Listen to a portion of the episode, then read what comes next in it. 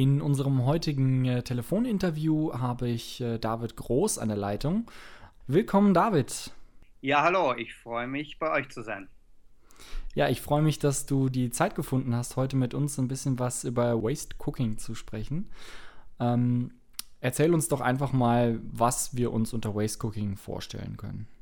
Naja, Waste Cooking, das ist eine konsumkritische Kochshow, die äh, so begonnen hat, dass ich mit Freunden Mülltauchen gegangen bin. Das heißt, wir haben frische Lebensmittel aus den Supermarkttonnen äh, geholt und wir haben das skandalös gefunden, dass da frische Lebensmittel weggeworfen werden und haben das Beste daraus gemacht, was man, glaube ich, so machen kann. Wir haben damit gekocht und es ist immer größer geworden und inzwischen würde ich sagen, Waste Cooking ist so eine kleine Bewegung geworden. Ausgehend von Österreich hat sich das eigentlich in ganz Europa inzwischen verbreitet.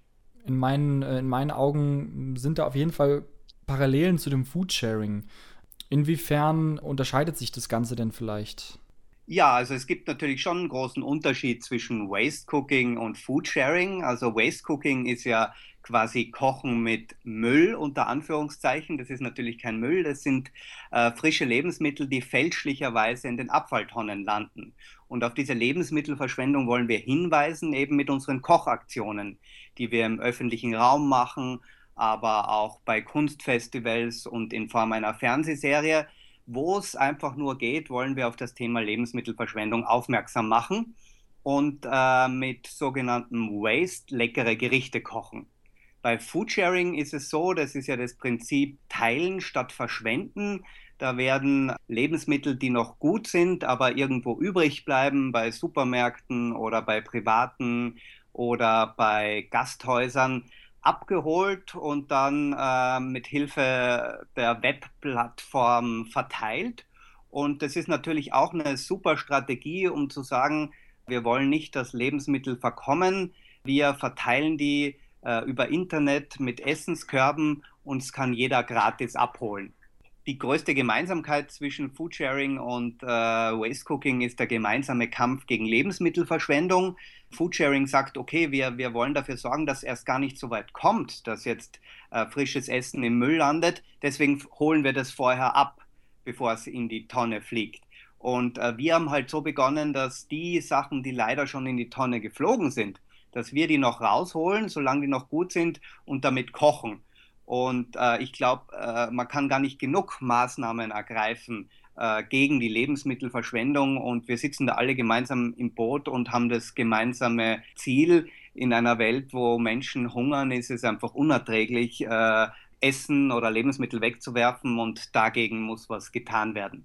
Ja, da stimme ich dir auf jeden Fall voll und ganz zu. Ähm, ich finde den Gedanken auch überhaupt nicht toll, dass wir hier im äh, Lebensmittelüberfluss nahezu leben und auf der anderen Seite der Erde müssen die Menschen verhungern. Wo denkst du, liegen denn die, die Ursachen der Lebensmittelverschwendung beziehungsweise auch der Überproduktion?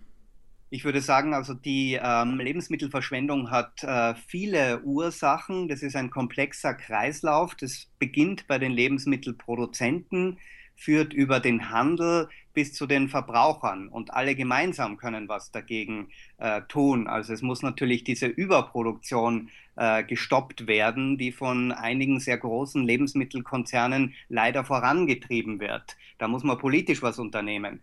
Dann muss man schauen, dass der Handel, also Supermärkte, einfach abgelaufene Ware nicht sofort entsorgen, weil die ist ja oft noch frisch, selbst wenn sie abgelaufen ist.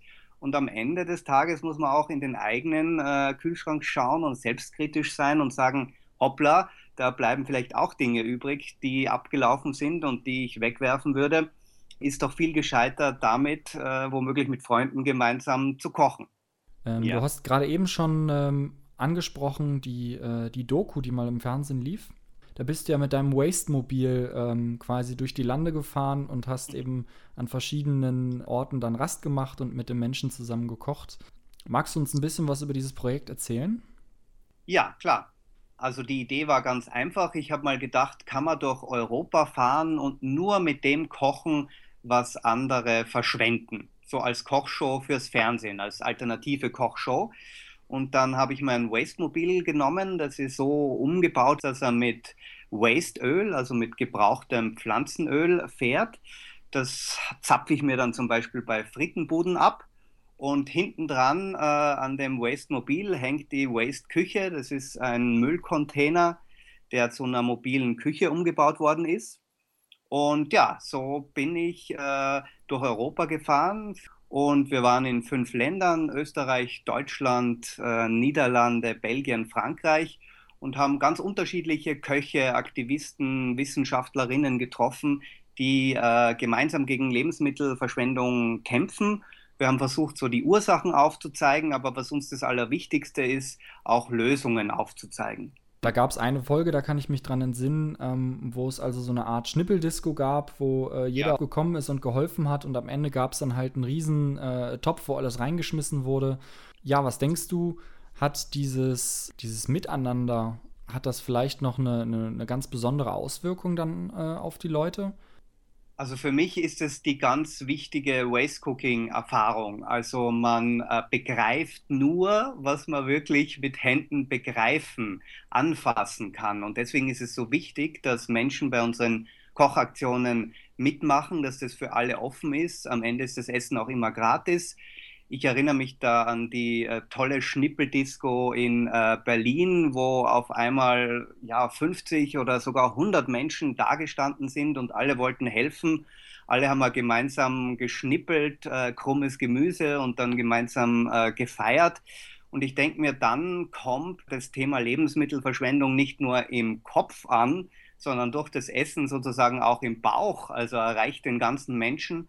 Und dann ist einfach dieses Umdenken und wirklich sich überlegen, was kann, kann jeder von uns besser machen. Das, äh, ja, letztlich geht es darum, die Welt ein bisschen besser zu machen. Was können wir tun gemeinsam? Und da erwacht dann auch nochmal so ein neues Solidaritätsgefühl. Das denke ich also auch, dass man einfach die Sachen selber mal ausprobieren muss, damit man das eben ähm, ja dann auch gedanklich einfach festigen kann. Ich denke, das ist äh, auch auf jeden Fall der richtige Weg indem man es einfach vormacht und die Menschen dann dran beteiligt und mit einbezieht. Genau. Kannst du uns dann irgendwelche Tipps mit auf den Weg geben, dass im Prinzip jeder von uns etwas gegen Lebensmittelverschwendung tun kann? Ja, natürlich. Also, wie gesagt, das Umdenken beginnt immer beim eigenen Kochtopf und beim eigenen Kühlschrank. Und es gibt einen sehr klugen Mann, der hat mal gesagt, ich glaube, es war Gandhi, sei du die Veränderung, die du in der Welt sehen willst. Klingt ein bisschen pathetisch, aber es ist genau so. Wir müssen bei uns selbst anfangen. Bei mir war es einfach wichtig, mit Leuten rauszugehen, mir ein eigenes Bild zu machen, zu sehen, es gibt diese Lebensmittelverschwendung, sofort anfangen zu kochen, Menschen mit einbeziehen und dann kommen die Dinge so, das wird dann Selbstläufer. Also man denkt dann einfach mehr drüber nach, über Ressourcenverschwendung. Äh, man, man kauft bewusster ein oder eigentlich immer weniger, weil man merkt, dieser sinnlose Konsum ist, ist ein Riesenproblem. Und man, man, lernt immer mehr Leute kennen, die ähnlich ticken und auf einmal merkt man, äh, weniger ist mehr. Das ist irgendwie auch unser Credo. Also weniger vom Richtigen ist mehr als äh, viel vom Falschen.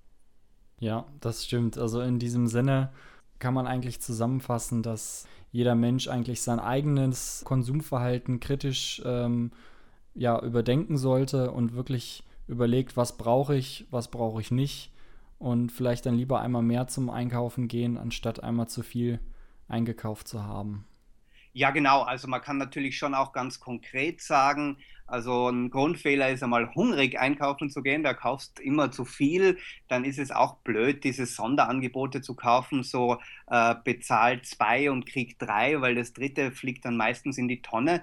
Und dann muss man sich einfach ein bisschen informieren, was kann man denn mit so kleinen Resten, die immer mal im Kühlschrank überbleiben, noch alles machen. Also da gibt es viele Möglichkeiten. Wir machen so den Brotkuchen.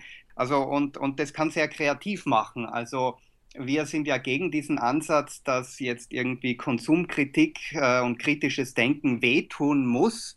Vielleicht tut es weh zu erkennen, dass äh, viel im Argen liegt auf der Welt, aber dann macht es sehr viel Spaß, äh, was daran zu ändern und um das geht es ja eigentlich. Die Sache mit den äh, mit dem Containern ist ja, ja. Äh, rechtlich gesehen auch so ein bisschen so eine Grauzone. Wie, wie denkst du denn darüber? Also es ist so, äh, Containern oder in Österreich sagt man meistens Dumpstern oder vielleicht auch Mülltauchen, das ist eine rechtliche Grauzone. Es ist in Deutschland jetzt illegaler als beispielsweise in Österreich. In Deutschland ist es äh, Diebstahl. Ähm, selbst wenn diese Lebensmittel in der Tonne liegen, sind sie immer noch Eigentum des Supermarkts. Es hat auch sogenannte Containerprozesse gegeben in Deutschland, also Leute, die wegen Containern vor Gericht standen. Das ist aber für mich überhaupt kein Argument, das sein zu lassen, weil man muss schon den gesunden Menschenverstand zu Rate ziehen und sich sagen, na, wo liegt jetzt eigentlich das verbrecherische Verhalten? Im, im Retten von Lebensmitteln aus der Tonne oder im, im Wegwerfen von äh, frischen Lebensmitteln im Wissen, dass andere Menschen hungern. Also ich glaube, da, da brauche ich keinen Philosophieprofessor, um zu beantworten, dass es einfach äh, ein, ein, ein Gebot der Stunde ist, äh, da das Richtige zu tun. Und äh, ich glaube auch, dass da die, die, die, die große Mehrheit der Bevölkerung auf, auf Seiten der Menschen ist, die Containern gehen. Und deswegen habe ich da vor rechtlichen Konsequenzen noch nie Angst gehabt. Ich danke dir für das, äh, für das tolle Interview. Sehr gerne. Verbleiben wir so. Ich sage auch danke. Vielleicht bis zum nächsten Mal und ich freue mich über die Sendung. Ja, vielen Dank.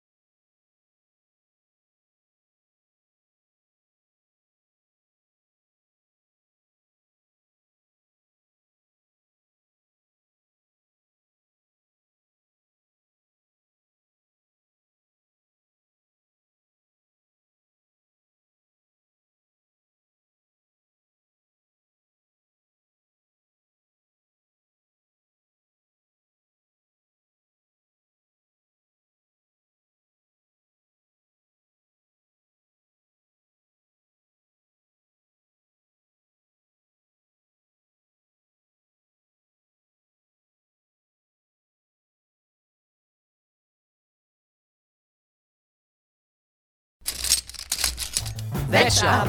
Rezept des Monats.